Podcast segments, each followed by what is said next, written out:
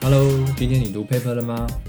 大家好，这里是一个以声音为主的分享频道，在这里我们借由阅读文献和各位分享有关土壤生物多样性、生物地理、群落生态与性状演化等科学新知。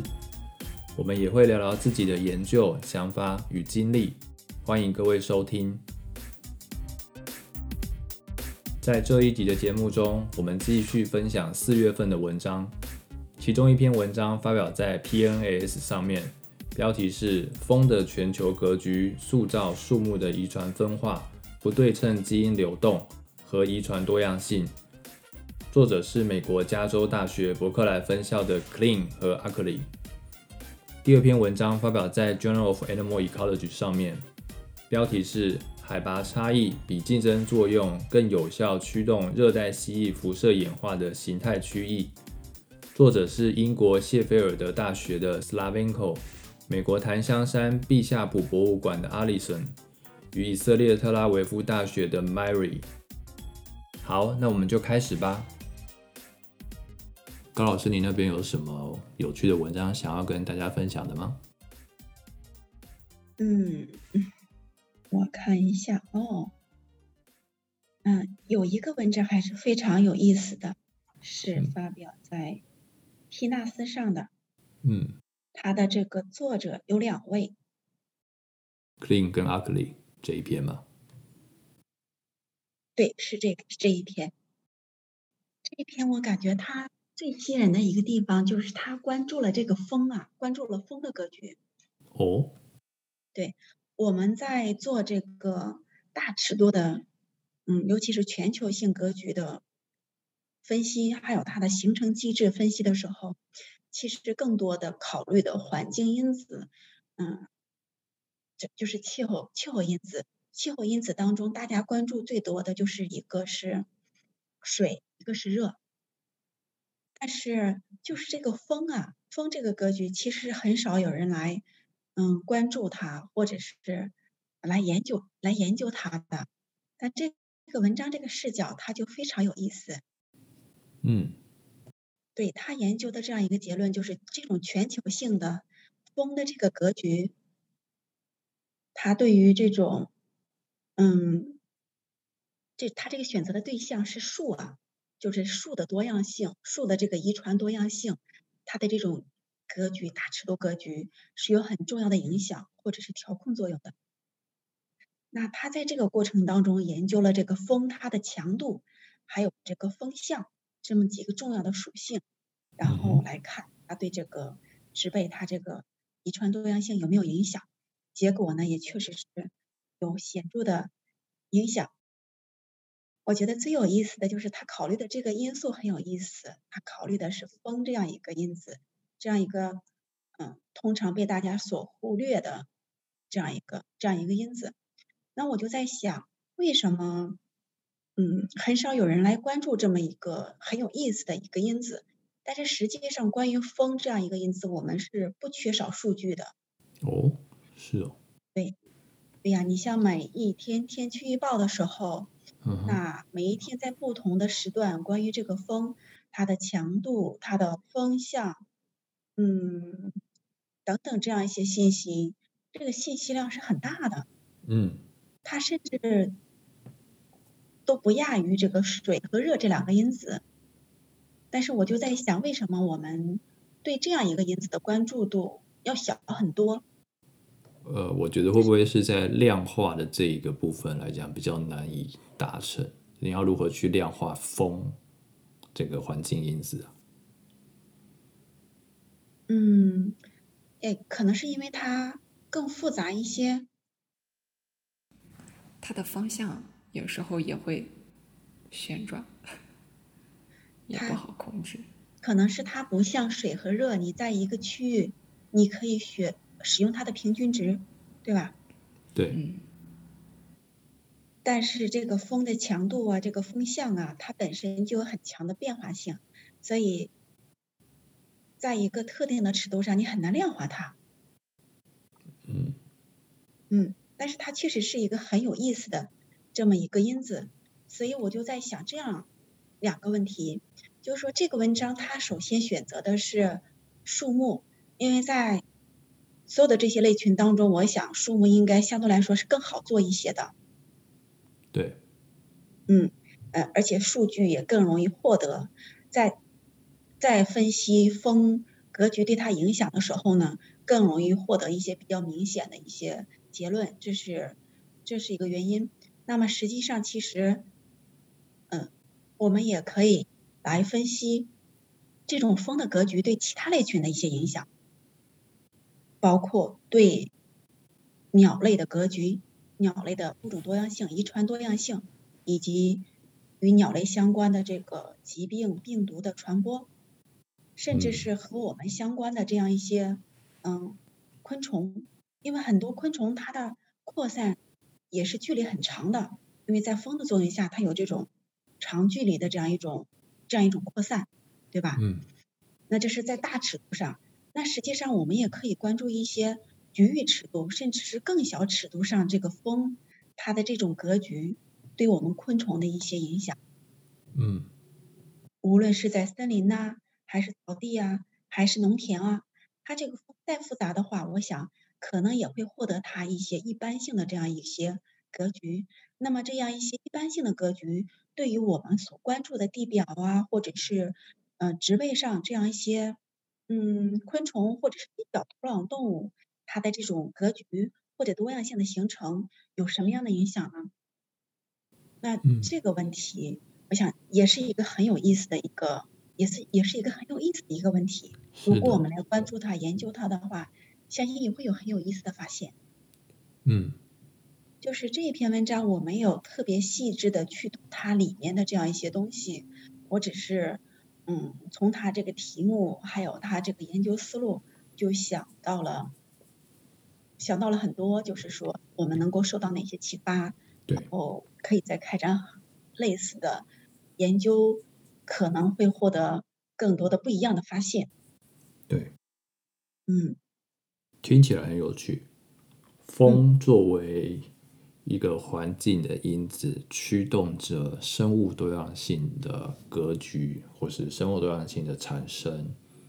那是否会改变群落构建的过程，或者是在没有风的情况之下，会不会我们能够预期这个地方的物种组成就？不一样了呢。不过，风对于土壤生物来讲，可能就不是那么重要了。但也不一定吧。嗯。它可能对生存在呃土壤层的这些土壤动物影响要弱一些，但对地表的这样一些可能影响相对要大一些。对。对比方说马啊、蜘蛛啊这样一些影响可能要大一些。嗯。嗯，但这的确提供了我们一个新的想法：风作为一个环境因子，影响着生物多样性及群落组成。秋秋，你刚刚要说什么？嗯，会的。嗯，风会影响。我们我们可以想象一下，我们先抛开动物这一部分，风可以帮助植物传播种子。嗯。然后植物在其他的地方开始生长，不就为动物的加入提供了最基础的条件吗？对，所以风应该是对他们会有积极的作用。嗯，但是对于很多就是小型的节肢动物来说，无论是树上的也好，地上的也好，在刮大风的时候，他们会立刻找一个地方躲避起来。这是他们的自我保护策略。嗯，但是如果植物，如果植物先到了另外一个地方长起来，他们这些动物在这个地方或许资源没有那么充分，或者是自己就是想去其他的地方，那可能性也挺大吧。嗯，这是这是我自己的猜猜想，但是没有看过相关的文献支持。对。不过这个因素确实很有意思，之前嗯，咱也可能是确实不太好量化它，再加上风刚开始就是就是开始起风的那个地点风力很强，当它吹到了远一点的地方的时候，风力就没那么强了。这对它的强度那种梯度应该也是有有有影响的。嗯，好，所以我们在进行土壤生物多样性的实验过程中，或是我们在设计我们的采样、分析、调查以及研究的哦关注的环境因子，我们或许可以把风跟以及跟风有关的变量给纳入考量。嗯，是的，学到新东西了。那我们是不是还有文章想要跟大家分享呢？要么我我给大家分享一篇。好。好，这一篇是发表在《Journal of Animal Ecology》上面的。嗯。它讲的是热带蜥蜴辐射演化中，海拔差异比竞争作用更有效的驱动形态的变异。我果然对形态变异很很感兴趣。真的，等一下我还可以再介绍一篇形态变异的文章。你先先介绍你这篇文章。好的，其实他们形态变异真的很有意思。对啊，你看得到变异啊，对不对？你就会觉得比做那些 DNA 实验来的容易。DNA ATC 就你看不到，你是测序完之后才会看到结果。但是形态变异一翻两瞪眼，你用你的双眼就看得到它的差异。好，来你继续。是呢。嗯，那我开始。好啊。嗯嗯，之前有研究表明，生态位的划分是产生表型多样性的重要力量。当物种的丰富度增加以后，物种的形态差异也会相对增加。而在同域中共存的物种，重叠度和相似度会减小。本篇文章中，作者们研究了。新几内亚热带岛屿上石龙子群落的形态空间占据和嗯划分模式，检验了竞争和非生物作用对这些石龙子形态的影响。结果发现，海拔比物种的丰富度更能预测形态空间的占据。随着海拔的升高，种类变异会减少，形态趋于相似。呃，整体的呃，导致整体形态空间占有率会降低。高海拔的石龙子比低海拔的石龙子在形态上表现出的呃差异是，呃，体型更小，呃，它们的呃呃体型更小更细，四肢会更短。作者作者们认为，高海拔栖息地的呃，残酷气候对石龙子有很强的选择作用。嗯，它们会占据特定的形态空间区域，嗯，从而有助于在热条件欠佳的环境下进行有效的温度调节，并且在恶劣的环境中，竞争对群落性状分化的影响被非生物的选择压力所掩盖。所以，就像题目中所最后所说到的，海拔的差异会比竞争的作用能更有效的驱动，呃，石龙子这个群落形态上的差异。嗯，这样介绍还行吗？可以啊，挺好。嗯，非常好，非常好啊，听得蛮清楚的。所以他们这篇研究看的是形态性状。的差异，对，他们研究了形态空间占据和划分模式。呃，这个什么是形态空间占据？为什么用“占据”这个词？空间占据这个词，我刚开始翻译出来，我也不太好理解。根据读完摘要、前言和 讨论部分，我自己的理解啊。就是，比如说是某一个形态的石龙子，它可能分布在八百到一千一这个空间范围内。然后呢？这样，就这样一个，就是大概体型，大概体型，嗯，在空间上的跨度。呃。就比如说是，嗯，我我我一米七，我可能活动的范围是八百米到一千七百米。啊，这个范围是是是我我这个类群活动的范围，啊，我把它 叫形态空间的占据，但可能理解的不太好。啊，我不是很确定你这样子的说法是不是作者在这篇文章中所使用“形态空间占据”的意思。这个可能还是要在有待考量。对，仔细读一下它这个用词“形态空间占据”指的是什么？随着高海拔，随着海拔增加，形态趋于相似。导致整整体形态空间占有率减少。如果你指的是某一个特定的性状，它的海拔的分布范围，它就很难去计算出一个叫做空间占有率，整体形态空间的占有率，就是这样子的数字。好，这个我们先搁着。但这篇文章它主要的是讨论的是物种之间的形态差异，沿着海拔的改变，还是它讨论的是某一个类群中的物种形态差异，是不是能够由海拔作为一个环境因子来解释？因为它的标题下的很清楚，就是。热带蜥蜴辐射演化中，海拔差异比竞争作用更能有效的驱动形态变异，所以他们有把竞争的因子放在他们的分析里面嘛？但是我没有具体看他们是如何用竞争来解释海拔的作用强于竞争。对，这个你可能如果想要更了解或者更清楚他整篇文章的。脉络或是架构及逻辑的话，可能还是要再读得更仔细一点。那另外，他用了一个词是 morphological trait divergence，在你的翻译中是翻译成辐射演化、形态性状的辐射演化。但我觉得这篇文章应该没有涉及到演化吧？啊，这个我是不确定要怎么翻译。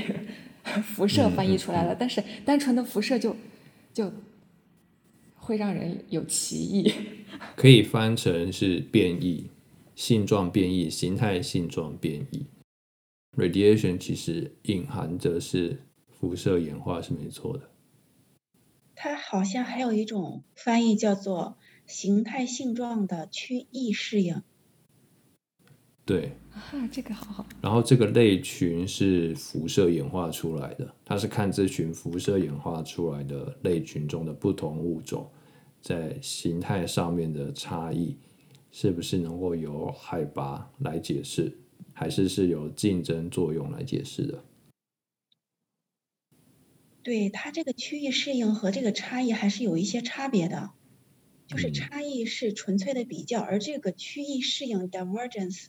就是因为它处于不同的海拔，不同的海拔，它的环境条件竞争不一样，所以它会积极主动的去适应那个海拔的环境条件，所以它慢慢的就变得不一样了。有一个主动适应的一个过程，是不是？主动变化的一个过程。是，物种适应环境不就是这样子的吗？嗯。形态演化的区域适应。嗯。我看了，应该没有跟演化有关。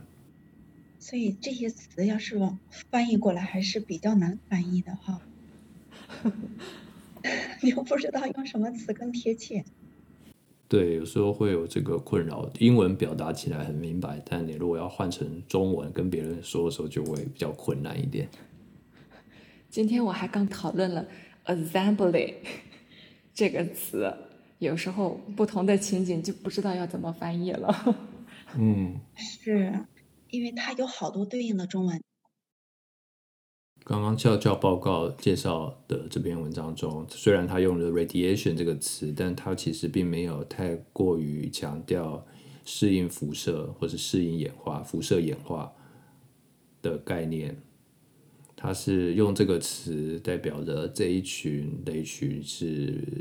是辐射演化出来的，然后只是尝试去解释它们的形态的差异，还有形态空间的占据的重叠性，是不是跟海拔有关？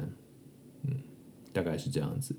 它里面文章中有提到，就是在这个类群中可能会有生态位保守、生态位系统发育保守性存在，但他们不认为这个这是一个很强或是一个很明显的现象。虽然这个现象到底有多明显还不清楚，但他们认为是啊，就会说他们就是说这个并不是他们这篇研究的重点，就这样简单的带过而已。嗯，如果是我，我可能会把标题不会用 radiation 这个词放进去，我会用别的词，比如说是 in tropical lizard community 或者是 assembly species assembly 这种方式去去讲这个，就是下午的标题。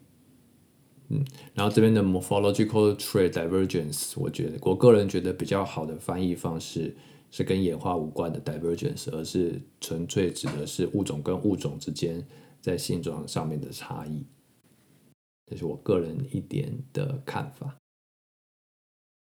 好，这篇文章还有没有要讨论的呢？我在读的读摘要的时候，就是有一个小有一个小点，我在旁边也标注出来了，就是他有提到。就是有关同域物种共存重叠度这一块，我就想到，如果一个地区它的物种数量少，那么每一个物种会不会就是所占的生态位相对较宽？而当物种多的时候，每一个物种它们所跨的生态位的宽度就会小了呢？可能会这样吗？听起来有可能哦。嗯，逻辑上是讲得通的。还是仅仅会是里面的某些优势的类群，群落物种少也好多的是多也好，它们占的生态位就是那么宽，很有趣。这些都有可能，好像。对，一个是呃，在固定的生态位范围内，物种的多寡跟这些物种它们自己的。生态位的宽度的相关性，另外一个是每个物种有一样，就是每个物种它们的生态位的宽度都一样，那是不是越多的物种加总起来的整体这个群落的生态位的宽度也会比较大？嗯，这个是第二个相关性，至少我现在想到的就是这两个相关性，你可以去验证一下。如果你有数据的话，就可以验证一下。嗯，然后还有另外一个你可以调整的变量，就是物种跟物种之间那个生态位的重叠度。如果这个重叠度，应该说这重叠度会不会发生改变？对。你刚刚介绍这篇文章中，它其实有把重叠度画出来。嗯。如果我是看图一的一图，一图有。蓝色、红色跟黄色的圈圈嘛，两个颜色的圈圈之间，它用一个紫色的重叠范围标示出来。嗯嗯，是。你可以想象这个是不是那个资源重叠的部分，或者生态位重叠的部分？平均对儿重叠。然后它这里的生态位是用什么东西代表？它是用性状代表，是用形态性状为代表。所以，当你有好多组形态数据的时候，你可以先做个 PCA，然后去看一下这些个体之间的形态分布怎样，或是物种之间的形态分布如何，然后你再去看不同物种之间它们的重叠如何。因为你一个物种会有好多个个体，那你就可以看到 A 物种跟 B 物种之间那个某是不是有一些个体它们的形态是一样，但其实是两个不同的物种物种。然后你再去看。再去看什么呢？再去看高海拔跟低海拔的差异。你可以画各式各样的图，然后去描述或者去验证你的假说。嗯，是。所以你刚刚说的那两个可能性，那两个情况都有可能发生。理论上、逻辑上来讲，我个人觉得没有什么太大的问题。就要看怎么去验证它。好，我们现在已经大概过了一个小时了。那我们今天的讨论就先到这里喽。谢谢，谢谢你们，嗯，大家拜拜。拜，再见。